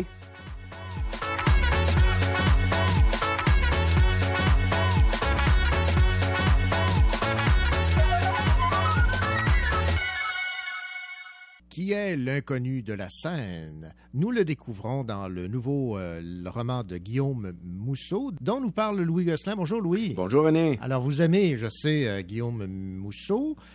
Je pense que vous avez lu pas mal l'intégrale de ces, de ces romans. Ah, pas en- mal. Je dirais depuis partie? 20 ans, euh, Mhm. il en sort un par année, puis j'attends toujours le printemps. Il y a, il y a Musso puis il y a Lévis hein, qui Ouais, sortent à ça. peu près en même temps au printemps, et euh, c'est toujours avec euh, beaucoup de hâte que je veux euh, voir le dernier Musso. C'est Bon. comme c'est comme entrer dans une habitude de lecture annuelle, on dirait. Bon, et évidemment, la question qui se pose, est-ce que c'est un bon... C'est pas son meilleur. OK. C'est pas son meilleur, mais ça reste intéressant à découvrir. Je trouve que d'abord l'inconnu, ça s'appelle l'inconnu de la scène, l'inconnu avec un E, puisque c'est une femme. C'est son 19e roman en 19 ans, euh, sauf erreur. Donc Musso, c'est le plus gros vendeur en France. On parle de dizaines de millions de livres à chaque fois. Puis au fil des ans, il nous a habitués à des romans teintés de paranormal, de synchronicité. Euh, c'est- moins le cas ici avec l'inconnu de la scène. L'histoire se déroule à Paris. Il y a une policière, Roxane, qui vient d'être mutée au bureau des affaires non conventionnelles à cause d'une erreur commise. Elle enquête sur les découvertes d'une femme amnésique qu'on a secourue dans la Seine. Déjà en partant, je me disais, ça ressemble à la série Blind Spot où euh, une femme est retrouvée à New York dans un sac de hockey et elle a perdu la mémoire. C'est une série télévisée euh, Mhm. sur 7-8 saisons. C'est un peu la même chose en partant. Fait que je, je me disais, ouh, déjà vu peut-être un peu. Bon, mais on s'en va pas là. C'est pas il n'y a pas de tatouage. C'est pas le, c'est pas de découvrir à partir du, du corps de la femme qu'on a, qu'on a secouru. Donc, l'histoire est très longue à démarrer. Euh, La première moitié est plus ardue. Quand ça débloque, par exemple, ça devient intéressant. Le niveau de langage est aussi très différent cette fois-ci de Musso. Je dirais que c'est très français, très parisien, avec des expressions et des références surtout qu'on connaît moins. En tout cas, que moi, je connais moins. Mhm. Je vais parler pour moi. Là. Je trouve par rapport à ces autres romans, les autres étaient beaucoup plus internationaux. Ça se passait, le langage, ça se passait souvent à Boston, euh, à New York et en Californie, aux États-Unis. Donc, je ne sais pas s'il adaptait euh, sa façon d'écrire au fait que le public était nord-américain. Mais là, on dirait que son public de lecture est peut-être plus français que nord-américain. Bref, on se retrouve avec des expressions que je connaissais moins, et il y en a beaucoup, beaucoup, beaucoup, ou des, des faits d'actualité que nous, on n'a pas connus, euh, des noms qui datent des années 80 en France. On- les références sont moins faciles, disons, pour nous. Ici, Musso fait référence à la mythologie grecque et ça m'a fait penser à Tom Hanks avec ses- sa série de films qu'on a vus à Rome et tout ça. Ouais. Euh, donc, le Code da Vinci, etc. Mm-hmm. Là, cette fois, Musso s'intéresse à la mythologie grecque et ça part de là un peu toute l'histoire de l'inconnu de la scène. On va repérer des symboles, on va repérer des façons d'agir, des complots entre les gangs qui se passent, et tout ça a rapport avec la Dionysos et la mythologie grecque. Donc ça, c'est intéressant. Ouais. C'est un peu le côté euh, paranormal, ésotérique et synchronicité qu'on retrouvait dans les autres livres. On va le retrouver avec ce thème-là. Il y a aussi beaucoup d'autres thèmes. Et quant au final ou à la finale du livre, je suis resté aussi sur mon appétit en me disant est-ce qu'il va y avoir une suite ou est-ce que ça finit comme ça? J'en ai aucune idée. Bref, je suis resté un peu sur mon appétit. Pas son meilleur, intéressant parce que c'est Musso. Si vous connaissez pas Musso depuis les 19 autres livres, commencez pas par celui-là parce que vous allez dire j'aime pas tellement ça. Commencez par les premiers, il y a une évolution. Mais je ne sais pas où Musso s'en va. Dans les prochains, j'ai hâte de voir s'il va revenir à une formule gagnante ou s'il s'est trouvé un autre créneau, un autre style pour écrire. Mais je trouve ça très différent de ce qu'il avait fait avant. D'accord. Bon, ben, pour les, les- les vrais fans de Mousseau. Découverte quand même. Merci beaucoup, Louis Gosselin. Merci, René.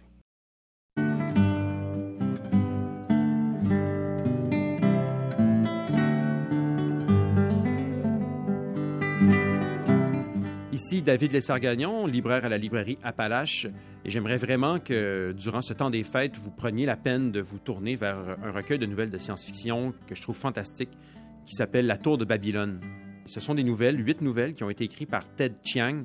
Ted Chiang est un Américain d'origine chinoise qui euh, euh, publie euh, des nouvelles qui sont extrêmement bien rendues, extrêmement intéressantes dans leur proposition originale. Je vous parle essentiellement de la première nouvelle qui donne son titre au recueil, donc La Tour de Babylone, parce que ça exemplifie très bien l'originalité de la vision de Chiang. On est donc dans la Tour de Babylone, à Babylone, durant les temps bibliques. Et la particularité de ce monde, c'est que à l'époque, on pensait que l'univers était clos, fini. hein, Il y avait la Terre qui était plate. On pouvait monter jusqu'à la voûte céleste, puis éventuellement se cogner la tête contre le plafond. Eh bien, c'est comme ça que ça fonctionne dans cette nouvelle, effectivement. Et les Babyloniens ont comme projet fou d'aller rencontrer euh, le grand bonhomme, aller rencontrer Dieu. Ils construisent donc une tour qui s'élève sans fin dans le ciel pour finir par effectivement atteindre la voûte céleste. Et euh, une fois la voûte céleste atteinte, ben, ils sortent leur marteau et leur pioche, puis ils commencent à, à creuser dans l'objectif d'aller jaser avec le vieux bonhomme. Alors, euh, vous voyez, euh, ce sont des propositions simples, extrêmement originales et efficaces. Il y a aussi dans ce recueil la nouvelle qui a inspiré Denis Villeneuve pour le film The Arrival. Donc, cette histoire-là d'une civilisation extraterrestre qui arrive ici, puis on fait appel à des linguistes pour tenter de communiquer avec eux. Donc, chacune de ces nouvelles-là, très différentes les unes des autres, toutes sortes de contextes, mais à chaque fois, on a une prémisse super originale qui permet à Chiang de nous faire voyager, puis de nous faire envisager toutes sortes de potentialités, toutes sortes de possibilités qui s'offrent à nous dans la vie, puis comment la vie est foisonnante et multiple. C'est euh, le plaisir de la science-fiction incarnée. C'est ce recueil-là, je vous le conseille fortement. Et je vous rappelle le titre, ça s'appelle La Tour de Babylone. Ce sont des nouvelles de Ted Chiang et c'est euh, disponible en format poche chez Folio dans la collection SF. Merci beaucoup, David. Ça m'a fait plaisir, René.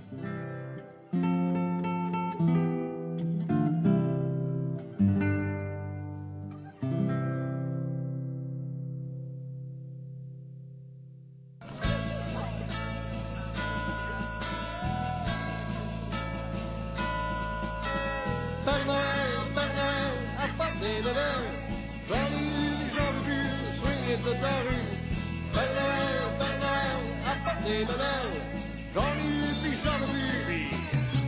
papa, le papy, le papa, le papy, le papa Noël, c'est un Québécois. Avec ses bas de laine, pis son. Le Père Noël, c'est un Québécois. Son sac de bébelles, rempli de joie. Un train pour Alain, un foulard pour Édouard, une poupée pour Mireille, des patins pour le petit corbeil. Ah ouais!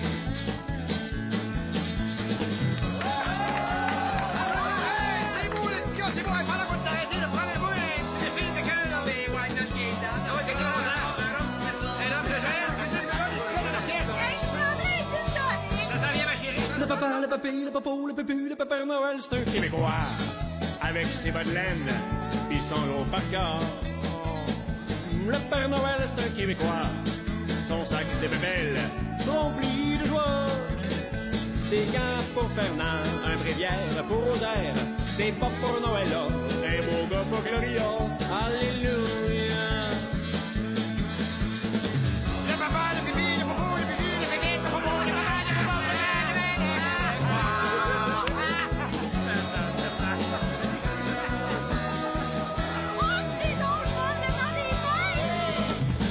Le papa, le ça Le papa, le pipi, le popo, le pipi, le Père Noël, c'est un Québécois. Avec ses bas de laine, pis son gros. Le Père Noël, c'est un Québécois. Son sac de bébelles, rempli de joie. Un chapeau pour Bruno, une fille chaude pour Jean-Claude. Une paire de claques pour Clark, des amis pour Larry. Ah ouais! Père Noël, Père Noël, apporte des bébelles. J'en ai eu, j'en veux plus, swing les toutes dans la rue. Père Noël, Père Noël, apporte des bébelles.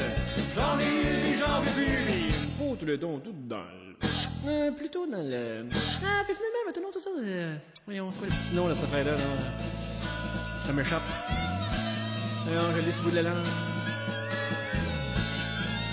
Ah, joyeux Noël!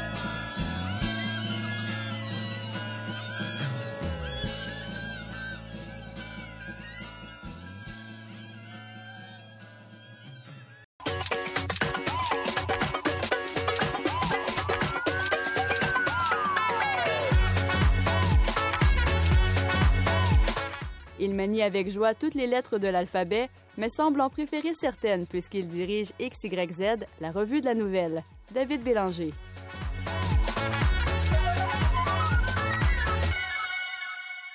Le numéro 148 de la revue XYZ de la Nouvelle est maintenant disponible. Et euh, comme par hasard, le, thème choisi est très, très d'actualité. Hélas, il est d'actualité depuis à peu près deux ans. Bonjour, David Bélanger. Bonjour. Ben, c'est le, thème en question, c'est confinement et en, sous-titre à l'épreuve du couvre-feu. Est-ce qu'il était euh, attendu euh, depuis longtemps, ce, thème confinement? Il vous est venu euh, parce que ça allait de soi? que dans, dans quelles circonstances avez-vous décidé que là, le numéro 148, là, c'était le temps de parler de confinement? Ben, en fait, on a décidé de lancer cet appel hein, à nos lecteurs et euh, aux auteurs qui envoient des textes à la revue dès le, début du confinement. Donc, dès le mois de mars-avril, on a lancé cet appel-là. Et c'est un appel qui était évidemment beaucoup attendu. On en parle beaucoup. Les, les auteurs, auteurs en herbe, auteurs professionnels ont beaucoup écrit durant le confinement. Donc, on a reçu plusieurs textes, des textes extrêmement grande qualité. Puis euh, donc, on, on- je pense que bon, c'est- c'était un thème évident, un thème euh, quand même qu'on pouvait pas éviter d'une certaine façon. Mais on est euh, on est très heureux du déplacement qui a été opéré euh, dans, dans le numéro sur ce thème-là. hein. C'est pas du confinement euh, comme on l'a vécu, c'est du confinement déplacé, du confinement regardé avec un point de vue qui, qui est très particulier euh, au gré des textes. Bon, évidemment, on ne peut pas parler de, l'ensemble de- des textes, mais ce qui ressort principalement là, de, ce que vous avez euh, eu euh, entre vos mains? Oui, ben, euh, je dirais qu'on pourrait faire trois grandes catégories. La première, c'est celle de confinement un peu plus typique, mais déplacé par le point de vue, par exemple, Olivier Sylvestre, qui va regarder le confinement, mais du point de vue de la pornographie, la place de la pornographie chez son narrateur. Euh, on a donc Véronique Grenier et Esther Laforce qui, à leur manière, développent des stratégies, présentent des narratrices qui développent des stratégies pour persister dans ce confinement. Edem Aoumé euh, fait rimer confinement avec révolution, une sorte de force révolutionnaire euh, qui serait à l'œuvre. On voit aussi avec Joanie Lemieux et Mathias Carpula, qui, qui deux nouvelles assez intéressantes, qui déplacent le confinement dans le fantastique, dans le merveilleux. Et euh, j'insisterai aussi sur une nouvelle qui me semble assez euh, assez intéressante dans le numéro, celle de Laurie Saint-Martin, Miss Scarlett dans la bibliothèque avec une mitrailleuse, qui reprend une nouvelle euh, publiée auparavant dans, la revue, dans le numéro Armes, il y a plusieurs années, une, une nouvelle de David Doré qui avait fait scandale à l'époque et qui reprenait les règles du jeu de clous. Euh, et Laurie Saint-Martin déplace euh, la nouvelle de David Doré, reprend tout le thème du confinement, de l'enfermement donc dans une grande maison bourgeoise, d'une sorte de chasse meurtrière, euh, avec beaucoup de finesse, beaucoup d'intelligence. Donc c'est une nouvelle à lire absolument dans, dans notre numéro. Ben voilà, donc ça, c'est pour le thème confinement. Maintenant, il y a toujours le thème libre qu'on retrouve là, dans votre revue. Exactement. Donc, il y a, il y a le texte de Valérie Provost, euh, plein de nostalgie. Un texte très mystérieux de Philippe Saint-Germain aussi, qui s'appelle L'école de minuit, où est-ce qu'on observe un bizarre de programme de cégep qui se passe de nuit avec des disparitions. Et euh, un texte qui m'a beaucoup touché personnellement de Antoine Dion Ortega qui, qui parle des convictions perdues dans le temps. hein. Comment est-ce qu'avec avec l'âge, euh, on, on se situe à gauche à un moment donné, puis à un moment donné, on s'aperçoit tranquillement que le, confort et l'indifférence, comme disait Denis Arcand, nous, nous ont rattrapés et Ouais. euh, on est devenu tout à coup un peu moins de gauche. voilà. Et on termine avec À rebours, un texte de Jean-François Chassé. Oui, Jean-François Chassé qui ouvre une nouvelle rubrique qui, viendra- qui reviendra à peu près une fois l'an, la rubrique À rebours, qui donc euh, consiste à euh, lire l'œuvre d'un nouvelliste ou d'une nouvelliste. Ici, c'est Grace Pillay, la, la nouvelliste américaine. Donc, il, présente cette œuvre-là, il la digère un peu pour nous, il en donne les grands thèmes, les grandes forces, avec une, synthèse, une intelligence qu'on lui connaît Jean-François Chassé. C'est un, un intellectuel qui, qui a beaucoup de doigté pour parler donc euh, des textes et nous donner, ce qui est important, une grande envie de les lire et de les découvrir nous-mêmes. Ben voilà, donc euh, défi relevé. Tout à fait. David Bélanger, directeur de la rédaction de la revue XYZ de la Nouvelle. Je rappelle le titre euh, du numéro 148, maintenant disponible, Confinement à l'épreuve du euh, couvre-feu. Ça a été un plaisir de vous entendre résumer euh, cette euh, nouveauté et j'en profite évidemment pour vous souhaiter de très joyeuses fêtes. Merci, joyeuses fêtes. Merci, au revoir, à la- à la prochaine.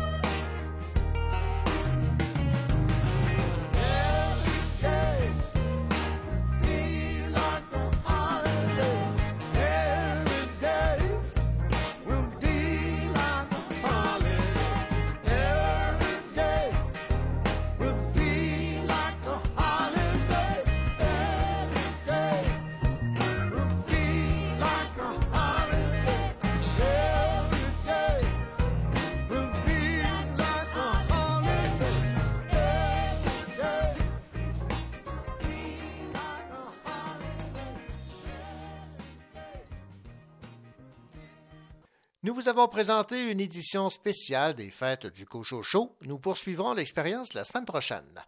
Merci surtout de nous écouter. Sachez que nous préparons cette émission avec joie et avec passion, toujours en pensant à vous. On se retrouve donc la semaine prochaine alors que je vous ferai part de mon palmarès des livres que j'ai préférés cette année. D'ici là, je vous souhaite une bonne semaine et surtout de belles lectures.